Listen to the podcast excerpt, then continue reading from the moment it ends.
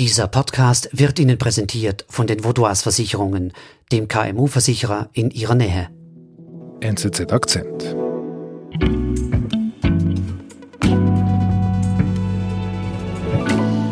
Das Problem bei dem Ganzen ist für mich, dass sich die Personen nicht ausreichend bewusst waren, was da passiert und vor allem, was mit ihren Aufnahmen danach geschieht und wofür sie eventuell verwendet werden können. Die Millionen Bilder, die in sozialen Medien gepostet werden, bleiben nicht geschützt. Sie können in öffentlichen Datenbanken landen zu Forschungszwecken, unter anderem auch zur Optimierung von Überwachungstechnologie. Judith Kormann, du bist Auslandredaktorin bei der NZZ und du befasst dich mit neuen Technologien. Was hat das mit Adam Harvey zu tun? Adam Harvey ist ein Forscher und IT-Künstler. Das ist ein Amerikaner, er lebt in Berlin und er befasst sich mit Bilddatenbanken mhm. und hat da eine dieser Datenbanken publik gemacht, die MS Celeb heißt. Was ist das Besondere daran an MS Celeb? Das ist ähm, eine Datenbank, die von Microsoft erstellt wurde mhm. und 2016 ins Netz gestellt. Und diese Datenbank dient dazu, Gesichtserkennungssoftware zu trainieren und zu testen. Das war damals die Financial Times, die zum ersten Mal eine große Geschichte gemacht hat zu diesen Bilddatenbanken. Und die Bilder in dieser Datenbank, das waren acht Millionen Bilder von 100.000 Personen ungefähr. Hm.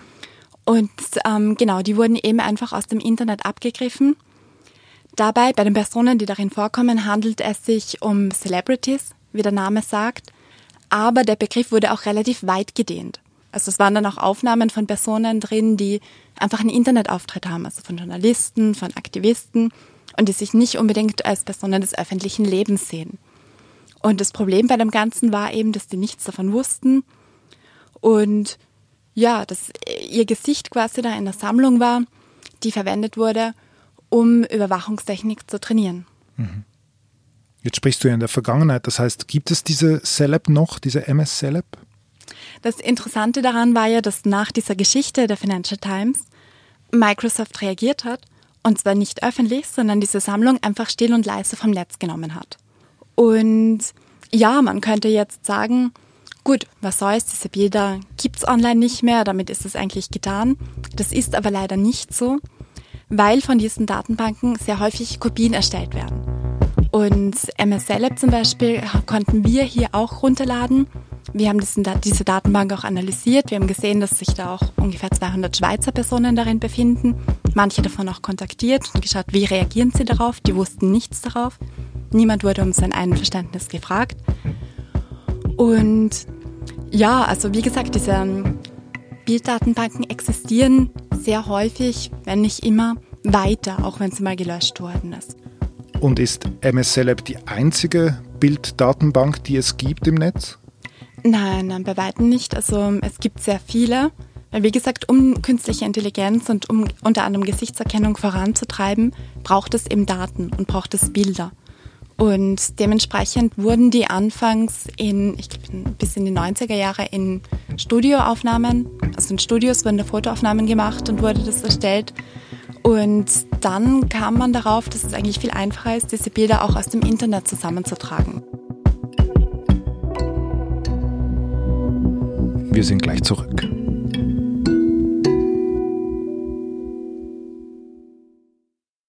Sie Ihre Mitarbeitenden und Ihr Unternehmen sind jeden Tag auf einen verlässlichen Partner angewiesen. Dank der lokalen Verankerung kennen wir bei den Vaudois Versicherungen Ihre Bedürfnisse und können Ihnen flexible, maßgeschneiderte Versicherungslösungen anbieten. So können Sie Ihrem Unternehmergeist freien Lauf lassen.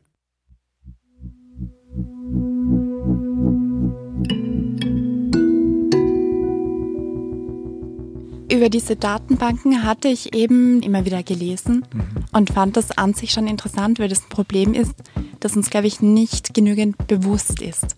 Also wir sprechen über Gesichtserkennung, wir sprechen über diese Technik, über die Probleme, die damit auftauchen, vor allem im Bereich, wo sie eingesetzt wird, was ja auch völlig verständlich ist. Aber die Frage, was überhaupt nötig ist, um diese Bilder, äh, um diese Technik zu trainieren, die wird oft oder rückt oft ein bisschen in den Hintergrund.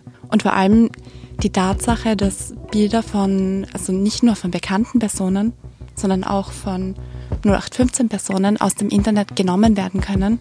Also das fand ich eigentlich auch noch erstaunlich. Das war mir so nicht bewusst. Und ich habe dann beschlossen, Adam Harvey zu kontaktieren nach diesem Skandal um Clearview. Es ist vielleicht der größte Datenraub unserer Zeit. Das US-Unternehmen Clearview hat Milliarden an Fotos aus dem Internet in einer Datenbank gesammelt und diese an Polizeibehörden verkauft, darunter auch Fotos aus Europa und Deutschland. Also dieses Startup, das Gesichtserkennungstechnik quasi perfektioniert hat, so wie es scheint, und dafür mehr als drei Milliarden Bilder aus dem Internet zusammengetragen hat. Und Harvey ist eben eine Person, die versucht herauszufinden, wie viele Datenbanken, die auf diese Art und Weise erstellt werden. Und wie werden diese Datenbanken genutzt? Von wem werden sie genutzt?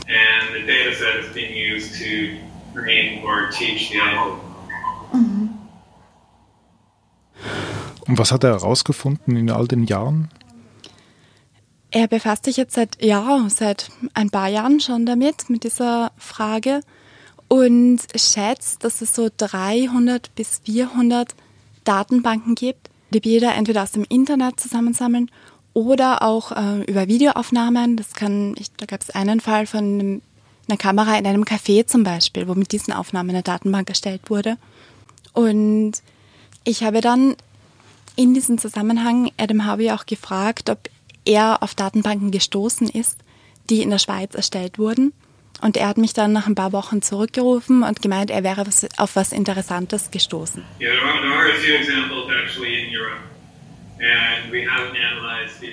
Und ja, das ist eine Videosammlung, die wurde erstellt auf der Polyterrasse der ETH. In Zürich? In Zürich, genau, also hier vor der Haustür. Mhm. Und zwar in, von der ETH, von der EPFL in Lausanne und dem Forschungsinstitut IDIAP, also das war eine Zusammenarbeit. Und da geht es nicht um Gesichtserkennung, das ist wichtig festzuhalten. Es geht um eine Technik, die Personen erkennen soll als solche. Also die Bewegungen von Personen nachvollziehen soll. Also eine Technik, die zum Einsatz kommt, zum Beispiel bei selbstfahrenden Autos oder um Menschen in einer großen Menge zu zählen. Und da wurden auf der Polyterrasse sieben Kameras aufgestellt und alle Personen gefilmt, die durch dieses Feld gelaufen sind.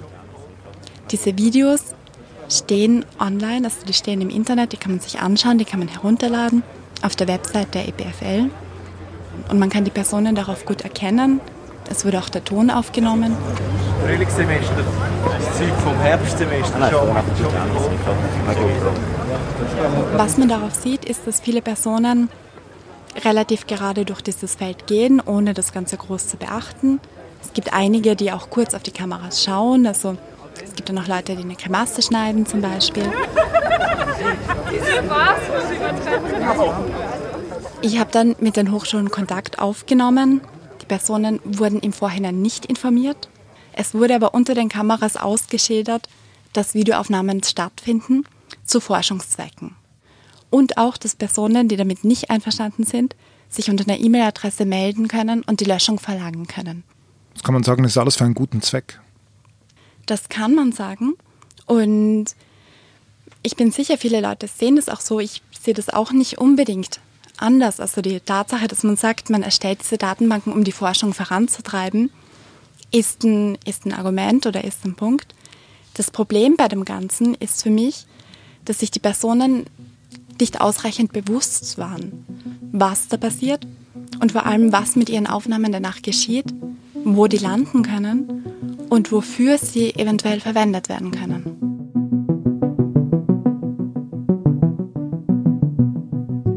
Wenn wir das jetzt als Paradebeispiel nehmen, was in Zürich passiert ist auf der Polyterrasse, muss sich denn überhaupt etwas verbessern und wenn ja, was?